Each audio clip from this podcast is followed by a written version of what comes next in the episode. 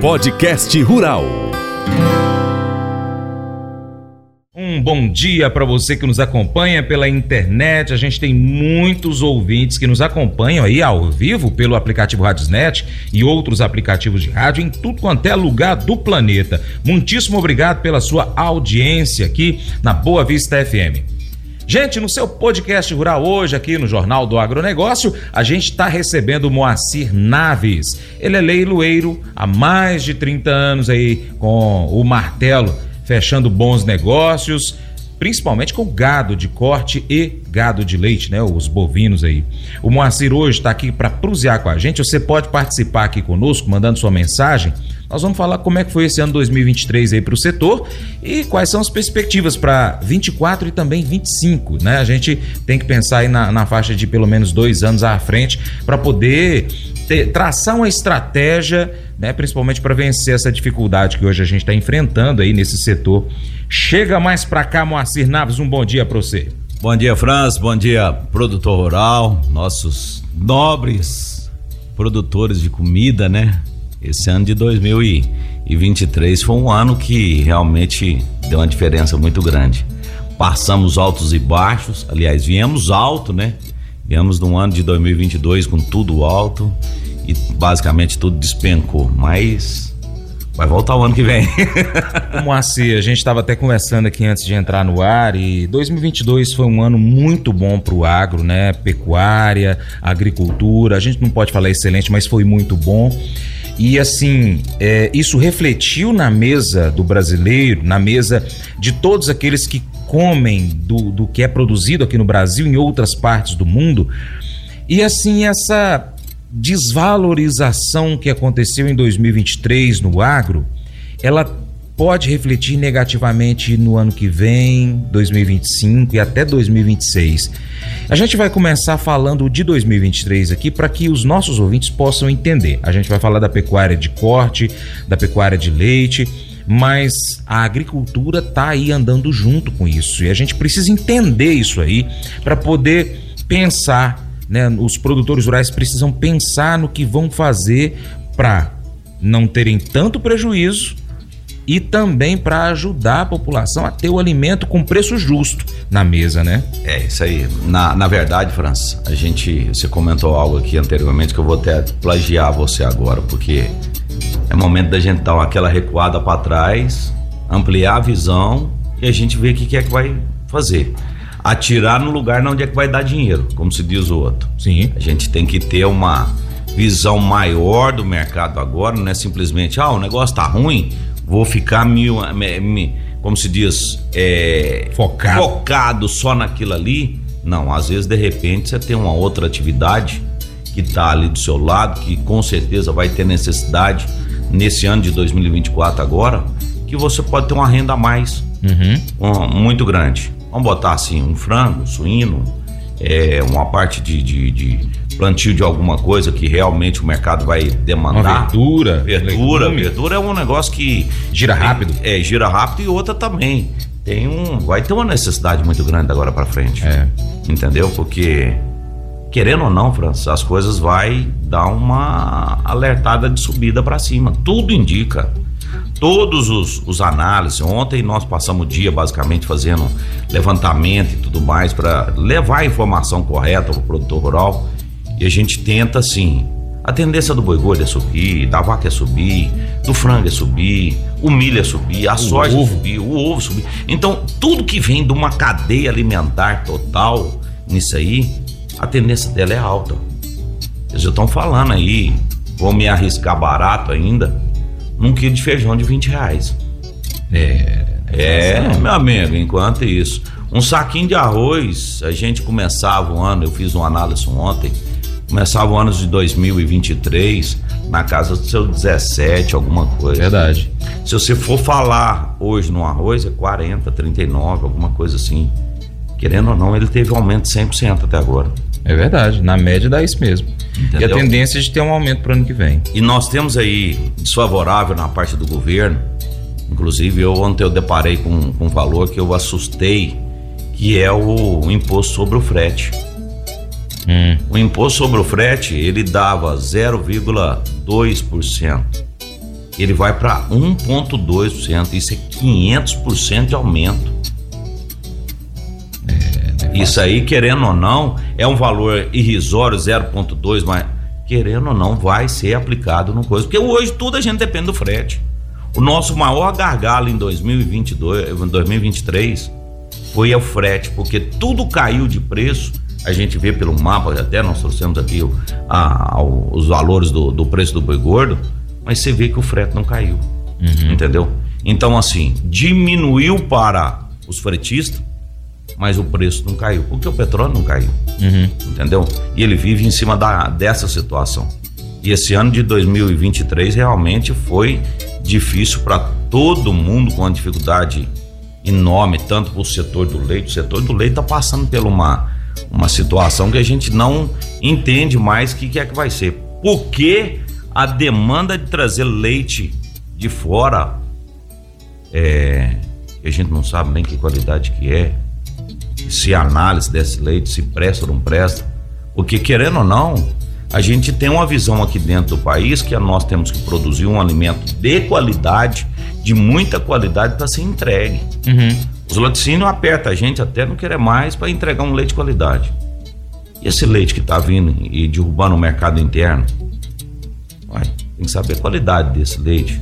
Porque às vezes nós temos leite tipo A, tipo B, tipo C, tipo Z, como se diz o outro, às vezes é produção que não passem em outras situações de qualidade, transforma em leite pó e vende. Uhum. Aí quem é um comprador? O Brasil, que está sendo um dos maiores é, compradores disso aí, através da facilitação que o governo brasileiro tem feito nesse ano de 2023. No geral, é, o volume de vendas, né? Você trabalha muito com leilões de, de gado de corte e, e, e, e de leite. Você comentou um tempo atrás, falou assim, está difícil até de fazer leilão de gado de leite nesse, nesse tempo ultimamente, né? É, esse ano nós fizemos muito poucos leilões de gado de leite. Realmente o mercado não teve, não teve tão, tão atípico assim desse jeito. O mercado deu uma retração. Os poucos leilões de leite, fiz leilões de leite mais para fora, fiz um, dois em Uberlândia, fiz um em Ituiutaba. Então realmente assim o mercado é, é diferenciado para lá e são volumes. Hoje, o, o Francis, eu vejo da seguinte situação: se você não tiver um volume muito grande de leite, você não começa a ficar na, na, na atividade, não. Pequeno volume de leite, hoje ele não, não dá conta. Ele tem que ter um volume grande. Uhum. E quando você pega aí na casa dos seus 10 mil litros de leite por dia, aí a coisa dá rentabilidade. Mas ele pode abaixar, mas ele sendo 2023 mesmo quem tinha alta produção de leite realmente teve problema no financeiro, no, no, no retorno de lá para cá. Porque é. teve muitos laticínios com contratos eh, fechados que realmente ainda tiveram uma recuada ainda. E assim, a partir da hora que o, que o produtor rural, seja ele de corte ou de leite, começa a ter prejuízo, ele não consegue honrar seus compromissos. Esse é o grande negócio. E aí dá prejuízo para um outro setor vamos, vamos dizer assim, para sua cooperativa que tem é, seus 300 funcionários e aí acaba que essa cooperativa corta custo, corta custo, corta custo. Uma hora vai ter que diminuir o quadro de funcionários e isso vai refletindo negativamente porque a roda econômica do setor daquela localidade começa a diminuir a velocidade. Isso é verdade. E se ela parar para recomeçar, é igual um carro. A economia é igual um carro. Deu problema e parou, você tem que empurrar para encostar. Aquela, aquele primeiro esforço que você faz para tirar uh, o carro do lugar, você é põe uma força de, de Hulk, de incrível Hulk. Na hora que ele pega um embalozinho, o carro fica leve. É. É verdade. Então a gente não pode deixar a economia parar e ela tá indo para isso aí. E assim, o que tá na mão do produtor rural, ele tá fazendo de tudo.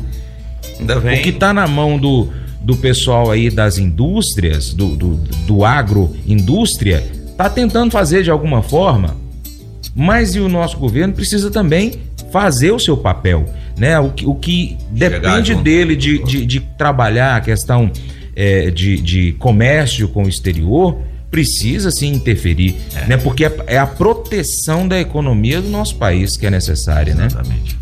Eu vou fazer o seguinte, eu vou chamar aqui o intervalo, Nós vamos na volta trazer o que, que aconteceu em 2023 e no outro a gente fala para 2024. Bom, beleza, vamos. É rapidinho, gente. Sai de não. Paracatu Rural, volta já. Mas eu vou dizer uma coisa pra você, viu? É, se quiser colocar propaganda sua aqui nesse programa, ó, eu vou dizer um negócio, você vai ter um resultado bom demais, senhor. É isso mesmo, é facinho, facinho, senhor. Você pode entrar em contato com os meninos ligando no telefone deles, é o 38, é o 991810123, bem facinho. É muito bom porque aí a sua empresa vai sair dentro de um programa que é ligado aí ao homem para mulher do campo. É nós que vai estar tá assistindo e também vai ver sua propaganda. É bom ou não é, só? Podcast Rural. No seu podcast rural hoje, aqui do Jornal do Agronegócio, é o Moacir Naves, leiloeiro, que está trazendo informações para gente. Moacir, no geral, como é que foi 2023, então, para o mercado do gado bovino? Vamos lá, França. Nós tivemos aí um ano de 2023, fazendo uma retrospectiva do ano de 2023. Nós vimos um setor de 2022 voando um boi de 310 naquela casa ali, assim. Realmente o negócio estava muito bom. E um ritmo crescente, acelerado, com os recordes de exportação em 2022, gerando uma expectativa para o ano de 2023 coisa assim, é, muito ambiciosa já para 2023. Aí, mas infelizmente na, na virada do, do ano ali nós tivemos aquela surpresa do governo. O governo já entrou meio sem saber o que, que é posicionava dentro do, dentro do setor agropecuário, então assim, foi meio difícil. De lá para cá nós tivemos ali no mês de fevereiro de 2023 aquele aquela implantação da vaca louca no Pará. Né? Aquilo ali, aquilo ali foi um negócio que realmente foi o, o a chave para começar a desmantelar o, o processo todinho. E isso fez a interrupção das nossas exportações para o nosso maior é, comprador, que é a China, nesse uhum. caso. Então a China suspendeu, o governo trabalhou, mas assim, já em pré um acordo. Ficamos aí 30, 40 dias sem exportar e tudo mais. Aí o mercado deu aquela freada. De lá para cá foi o capote de, de fora a fora, né? A gente começa a ter alguns análises aí. E esse primeiro ponto durou esses 40 dias. Nós retornamos as exportações no mercado, estava dando sinais de baixa, porque nós temos um outro detalhe que vinha nesse período que era o ciclo pecuário, que é muita oferta de fêmeas a cada cinco anos. Nós temos esse problema no, no mercado. Uhum. E essas ofertas de, de fêmeas no ano foi, foi muito grande. Eu tive a, informa a informação agora recente, estava conversando com os leiloeiros do, do Sindicato Nacional.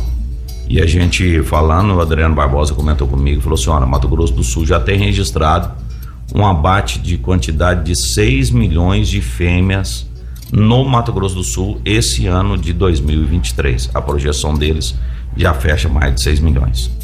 Então, assim, a gente tem que vir aqui e voltar lá na frente. É o dois, é dois motivos. Isso é bom, o mercado que deu essa enxugada foi aquela é, é, oferta muito grande no mercado, fez com que o mercado retraísse de preço mas vai faltar 6 milhões de cabeças de gado ano que vem. Uhum. E toda toda tendência que a gente faz de tirada de boi de pasto, o boi não volta pro pasto mais, quem volta é a sorte. Entendi. Entendeu?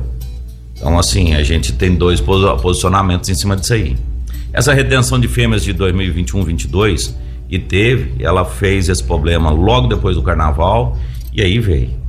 Bom, quando entramos ali no mês de abril, fomos pressionados no preço da roupa do boi, despencando, e aí o trem foi até setembro, onde a seca apertou e apertou o gargalo, né? E você mesmo comentou aqui que, né, que anunciou boi aí de 180 a 190 reais. Uhum. CPEA deu 200, alguma coisa, 205, alguma coisa assim, mas o que tinha no mercado era isso aí. E aí todo mundo parou de, de comer carne, Engraçado, né? Quanto mais barata a carne ficava, menos consumo tinha. Não dava para entender uma situação dessa. Agosto foi um mês pior ainda para o pecuarista, porque onde a roupa do boi chegou aí, seus 190 reais, vaca gorda de 175. Então, assim, o mercado foi, foi calamitoso, como se diz o outro. E a gente começou o mês de outubro já com uma outra tendência um pouco maior. Faltou mercadoria, esses estados, todo o estado do Pará, estado do Mato Grosso, Mato Grosso do Sul, eles deram uma enxugada nesse gado que tinha, porque é, uma coisa é ter o pecuarista no setor agropecuário e outra coisa é a gente ter investidores no setor agropecuário. Ah, o negócio veio, veio, veio, todo mundo queria investir no agro, investir no agro, vai investir em pecuário, vai investir em agricultura e tal. Agricultura eu não sou merda na, na situação, mas acredito que também vai ter problema devido a essas novas áreas que o amigo é, abriu e tal, e esse ano não sei se vai dar conta de ficar. Uhum. Então, o mercado realmente ficou assim meio, meio problemático. E nós tivemos outubro, novembro, nós tivemos uma pequena reação aí de preço do boi gordo. Hoje nós estamos voltando aí esse mês de dezembro, considerando já as festas de Natal, Ano Novo, esse tivemos um aumento um pouco mais. Estava conversando com o pessoal do CPE ontem, até mesmo para a gente estar tá levando as informações. O CPE já registrou um boi gordo no estado de São Paulo 250, já negócio efetivado. Uhum. Então, assim, e quando tem rumores é uma coisa, a gente pega a base do negócio efetivado, o que, que é que aconteceu? Boi gordo 250 nesse mercado, é bom, é ruim? Não, paga as contas. Ele paga as contas. Hoje, porque tudo aumentou, ele paga as contas. Só que ele deixou um prejuízo para trás. Uhum. E ele precisa de recuperar esse prejuízo que vinha no, no coisa. Ah, é caro um boi gordo de 310? Gente, vou falar um negócio pra vocês. Vai produzir pra você ver. É difícil, não é fácil, não. ah, é, mas é isso aí. O ano de 2023 foi um ano que desafiador em todos os setores. Eu acredito que o mercado precisa de estar atento a isso aí. O ano 2024 é um ano de retomada, é aquele momento que você falou. Empurrei o carro, agora ele pegou, ele vai andando sozinho, vai aliviando e da agora para frente o, o, setor precisa de ter uma folgazinha e começar a ter produção de novo. Pecuarista ele tem que pegar suas anotações de 2023, olhar 2022, olhar 2021, começar a analisar 24, pensar em 25 e 26 mas eu é vou três para frente e três para trás. Eu vou falar para você, tem que voltar lá em 2019. É? É. Hum. Ele vai ter que em 2019. Porque o pecuarista, o, o, o, o França, ele não vive de um ciclo curto. É. Ele é totalmente diferente. Ele é do agronegócio, mas ele é totalmente diferente. E, né, se ele fosse para ficar num ciclo curto, entre soja de 120 dias, bom, botar assim, tá pronta, é, é, vamos botar é, frango com 30 e poucos dias, já, já coloca para fora, suíno você consegue fazer, entendeu? Mas o pecuarista ele tem que pensar hoje na vaca que ele vai emprenhar para vender o bezerro em 2020, abril de 2025. Uhum. Verdade. Então ele não tem 24 na mão dele. Ele tem abril de 2025, que é a hora que ele vai tirar o bezerro do pé da vaca. E outra, Será que com essas condições climáticas que nós tivemos agora, nesse noroeste de Minas, naquele, naquele mapa que foi soltado no Brasil inteiro, onde pegava ali Mato Grosso, Mato Grosso do Sul, entrava pelo estado de São Paulo, pegava um pedaço do Paraná, subia no Triângulo Mineiro, pegava a parte da Bahia, Piauí, voltava no Goiás, toma um pedaço do Tocantins, dando 5 graus maior do que a média nacional. Por isso nós estamos vivendo esse calor todo. Entendeu? Nem ar-condicionado funciona dentro de casa. Então, assim, é a média que está 5 graus a mais do que o, o, mercado. Isso aí acabou com as pastarias. Acabou. É. Vamos fazer o seguinte: hum. intervalo, e aí a gente vai falar do que, que é que o pecuarista precisa pensar, né? A gente vai dar numa, uma, não uma receita de bolo, mas um, algumas dicas para que ele possa melhorar esse bolo para ele colher bastante frutos positivos no ano que vem. Assim a gente sempre torce. É rapidinho, gente, sai de não. É vapo e útil. Paracatu Rural, volta já. O programa Paracatu Rural hoje é o, é o programa mais procurado pelos empresários do agronegócio para poder colocar propaganda, viu? Então se você é empresário rural, se você é dono de uma empresa rural, empresa que vende alguma coisa rural, defensivo, sei lá, ração, é, produtos da roça, pode colocar o seu, a sua propaganda no Paracatu Rural, que o seu programa vai ser o, a sua marca, ela vai aparecer nos quatro cantos aqui do Noroeste Mineiro. Então, pessoal que tem internet na roça, assiste o, o, o Paracatu Rural no YouTube e aqueles que não têm internet, tem o rádio, ouve o programa Paracatu Rural, tá bom? Então você que é empresário rural aí, ó, põe sua propaganda aí que você não vai estar tá perdendo não, viu pessoal? Podcast Rural. Aqui no seu podcast rural do Jornal do Agronegócio, a gente está recebendo aqui o Moacir Naves. Chega mais para cá, Moacir. 2024 e 25. A gente tem que falar na questão pecuária em dois anos pelo menos.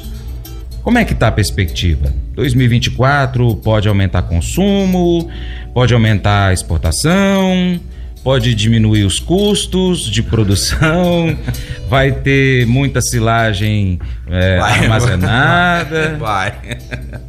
Bom, nós temos um ano de 2024 aí. Os ouvintes devem estar tudo brigando comigo. Ô, Fran, você tá doido? Não, mas a gente é, é, é, gosta de ter um pouco de descontrair um pouquinho mais. Mas assim, é um ano que a gente tem que observar demais. Bom, nós temos um problema muito sério que esse ano foi um ano do El Ninho. Nós não tivemos chuva ainda aqui no noroeste de Minas Gerais. Aquele, aquele mapa climático ele é um, é um, é um verdadeiro é, filósofo para nós, porque a safra nossa foi embora. Nós não temos safra suficiente. Se a gente vê aí hoje em dia, a, o desafio de 2024 vai ser grande porque existe uma probabilidade de ter o El Niño novamente o ano que vem. Uhum. E, e, pelo que eu vi, pode ser até mais forte, né? Exatamente. Então nós temos um pequeno tempo de espaço agora que é a partir do dia 11 de janeiro, que eles comentaram aí a respeito da chuva, porque chuva é uma coisa que a gente não, não tem como prever. Uhum. Chove lá na sua casa, mas na minha não chove. É. Então, assim, então tá desse jeito ela não tem aquela globalizada é, ultimamente. Mas é, a gente precisa de ver que esse problema do El Ninho ano que vem é, é, muito grande. Então, assim, vai ter as coisas? Pode ser que tenha, pode ser que não tenha. Entendeu? Por exemplo, nós dependemos muito de uma silagem. A silagem nós temos que fazer ela, milho. E ela, se ela não tiver qualidade, ela não vai prestar. Uhum. E esse laje o ano que vem vai ser caro se realmente confirmar o El Ninho do ano que vem. O milho, a tendência de ter aumento no, no preço. Isso é normal, já, né? Pelo próprio é, consumo do grão. Plantar o milho para silagem está complicado por questão climática. Uhum.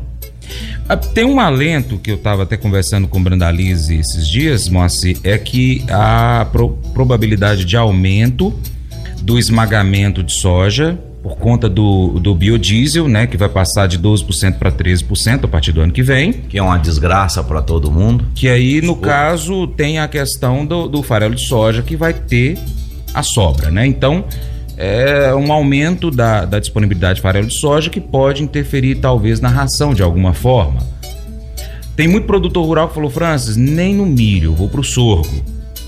Porque para aguentar essa falta de chuva é o sorgo. É. Mas ele não eu, por tem exemplo, qualidade eu, tão boa. Eu, por exemplo, eu já tô indo pro sorgo já essa semana, porque uhum. infelizmente não tenho previsão de milho. Se não for uma coisa irrigada, e aí? E água? É. E água? É. Esse é o grande problema. A gente anda aí, vamos botar assim. Eu vou, vou te dar um pequeno exemplo. A represa do DR ali, eu nunca vi ela do, do Entre Ribeiro eu nunca vi ela tão baixa igual tá. Uhum. Lá em casa tá baixa porque eu tô segurando. Entendeu? Senão já tinha secado. Igual tinha acontecido com o Luiz em 2017. Agora, você chega lá no Tatu, a represa dele secou. As garças tá fazendo festa na, na sobra dos peixes. Então, assim, a gente preocupa muito com água. E fala, fala do produtor rural, mas nós estamos preocupados mais com a água, a retenção da água. E será que vai ter chuva suficiente para encher essas represas? Hoje o, o pecuarista de, de corte de leite tem que dar aquele passo para trás que a gente estava falando no início, pensar no que, que ele vai ter que fazer, analisar como é que está a oferta de animais atual, o que, que tem disponível no Brasil, conversar muito com pessoas como você que trabalha aí com o mercado, entrar em contato com os frigoríficos, procurar as associações de, de criadores, enfim, tem que buscar informação, ele junto com a equipe dele para poder tomar as decisões. Vou investir? Vou abater? Vou trocar? Ou vou ficar quieto? É. É uma situação que realmente é difícil. A gente vê o ano 2024 com um ano desafiador e, e realmente eu, eu queria que as exportações dobrassem novamente, queria que o mercado voasse lá em cima. Boi de 300 realmente é um mercado muito bom, incentiva muita gente. E se principalmente o, o grão aí ficar nesses patamares, vamos botar aí a casa da, da soja na 140, 150, se ficasse desse jeito, ainda era mais favorável ainda pro boi, entendeu? O milho, se ele ficasse num patamar de 60 reais, daria para a gente fazer o processo do grão inteiro, mas ele passou na casa dos 80 é, e já começa a ficar inviável. Uhum. Então, assim, tudo tem que fazer conta. Se você quiser comprar um milho para fazer projetar para o ano que vem, e aí, você vai comprar quando? E se realmente no tempo vai, que você vai comprar tem o preço que você necessita, então tudo tem que fechar a conta. Então, assim, é um ano que realmente a gente precisa de analisar, voltar para trás, ver lá em 2019 o que, que é que aconteceu e começar a abrir o leque todinho de visão do mercado e ver o que, que é que vai fazer em 2024. Em um minuto, o que, que você hoje fala para o produtor rural, de acordo com o que você tem de conhecimento aqui da nossa região, com relação a, a oferta de animais para 2024 e para 2025? O que, que hoje o produtor rural precisa fazer com relação ao seu plantel? Primeira coisa, não, tem, não pode deixar de produzir. Primeira coisa, se ele faz bezerro, ele tem que fazer bezerro, porque 2025 vai faltar bezerro. Todo mundo está falando que 2025 vai faltar bezerro. Eu não sei onde, porque o resultado desses abates, vamos botar só Mato Grosso do Sul. O resultado desses abates de fêmea que aconteceu no Mato Grosso do Sul, Minas Gerais, Estado do Goiás e tudo mais, isso aí vai refletir em 2025 na falta da carcaça que nós vamos ter que produzir para fazer o boi de 2025 26 uhum. Você vê o tanto que a pecuária é longe. Entendeu?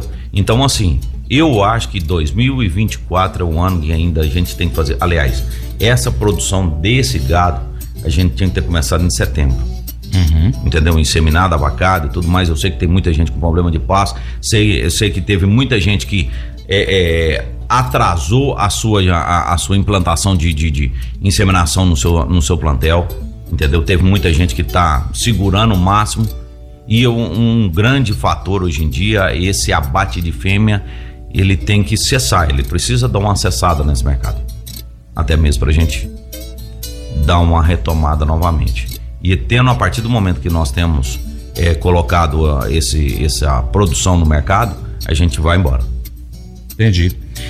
Moacir Naves, muitíssimo obrigado pela sua participação hoje. Você vai tirar uns dias de folga aí para descansar a cabeça, mas acredito que o WhatsApp hoje vai ferver. O pessoal a, concordando com você e também discordando de você. Tem Aliás, eu gosto quando discorda. É bom, né? Eu adoro, adoro. Porque aí, sabe o que, que é que acontece? É. Eu entro pra dentro do escritório e vou futricar tudo, saber o que, que é que acontece. é. Igual ontem, terminei leilão e ainda fui fazer ainda um, um preparativo para hoje. Mas nós temos que deixar uma coisa que é certa. Nós temos que confiar em Deus, que tudo vai dar certo. Amém. E 2024 vai ser melhor. Com certeza. Amém, amém. É, deixa eu ver aqui. O Cleone Costa mandou oh. uma mensagem aqui. Cleone, eu tô tentando abrir sua mensagem, meu WhatsApp não para nem para abrir aqui, ó. Lembrando, Moacir, da crise hídrica, os alimentos vão disparar no ano que vem. Pois é, Cleone, infelizmente a gente tem comentado isso aqui. E, e os comentários que a gente tem dos outros é, participantes aqui do, do, do Paracato Rural, o Brandalize, o Haroldo Bonfá do Café, o Joãozinho Grafista, o Lício Pena também tem essa mesma visão aí de acordo com o que está vendo esse ano, o clima, enfim, tudo, tudo, tudo, tudo. é um, é um globo. A vida agro é uma vida realmente. Então, a gente que está aqui na cidade tem que bater palma pro, pro, pro agricultor, pro pecuarista, quando é ele está tendo sucesso. Porque quando ele tem sucesso, nós temos comida boa e barata na mesa, ou com preço justo na mesa. Se ele tem insucesso, pode esperar que o preço no supermercado vai subir. Você falou tudo, França. Realmente é esse, esse, esse vai e volta, né? Quando ele tá ruim, o negócio fica péssimo para nós aqui. E aí a gente tem que pensar dessa forma. A gente que lida no campo todo dia e vem na cidade saber o que, que é a situação, realmente a conta não fecha. Uhum. Entendeu? Então, assim, você vê que um litro de óleo diesel é caro e ele se torna barato pela pouca coisa que ele é feito lá dentro da fazenda. Entendi. Então, assim, a gente observa muito isso aí.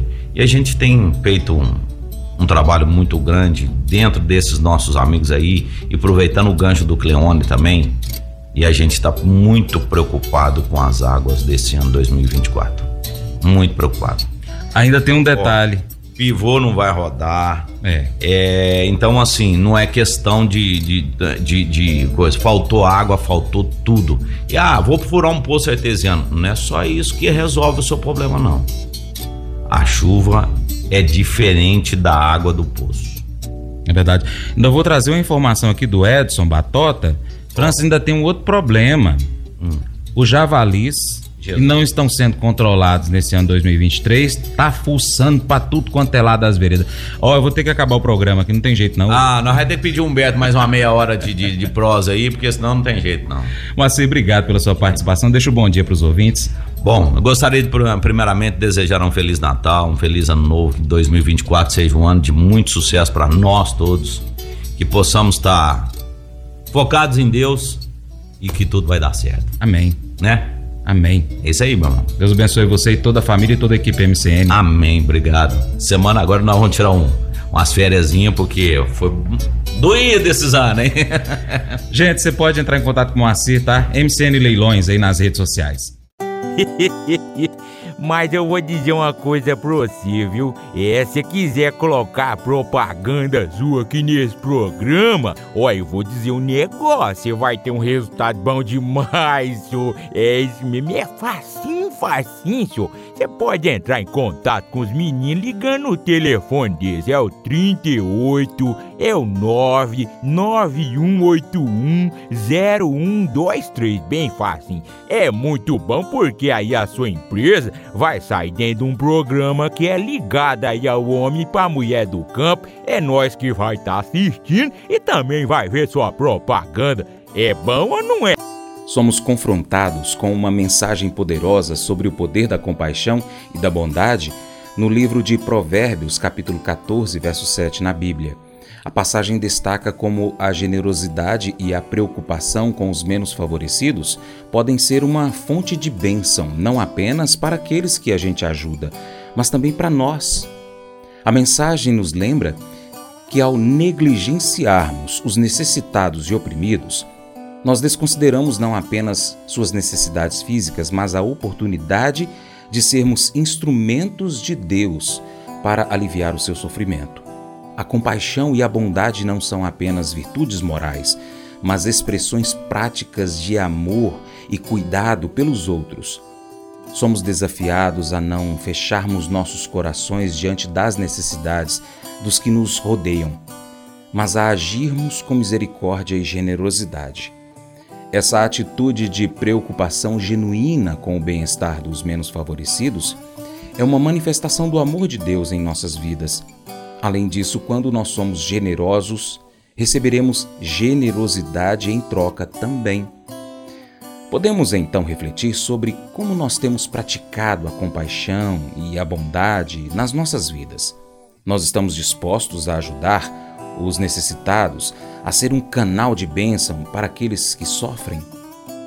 Esse devocional faz parte do plano de estudos Sabedoria em Provérbios 14 do aplicativo bíblia.com. Muito obrigado pela sua atenção. Deus te abençoe e até o próximo encontro. Tchau, tchau.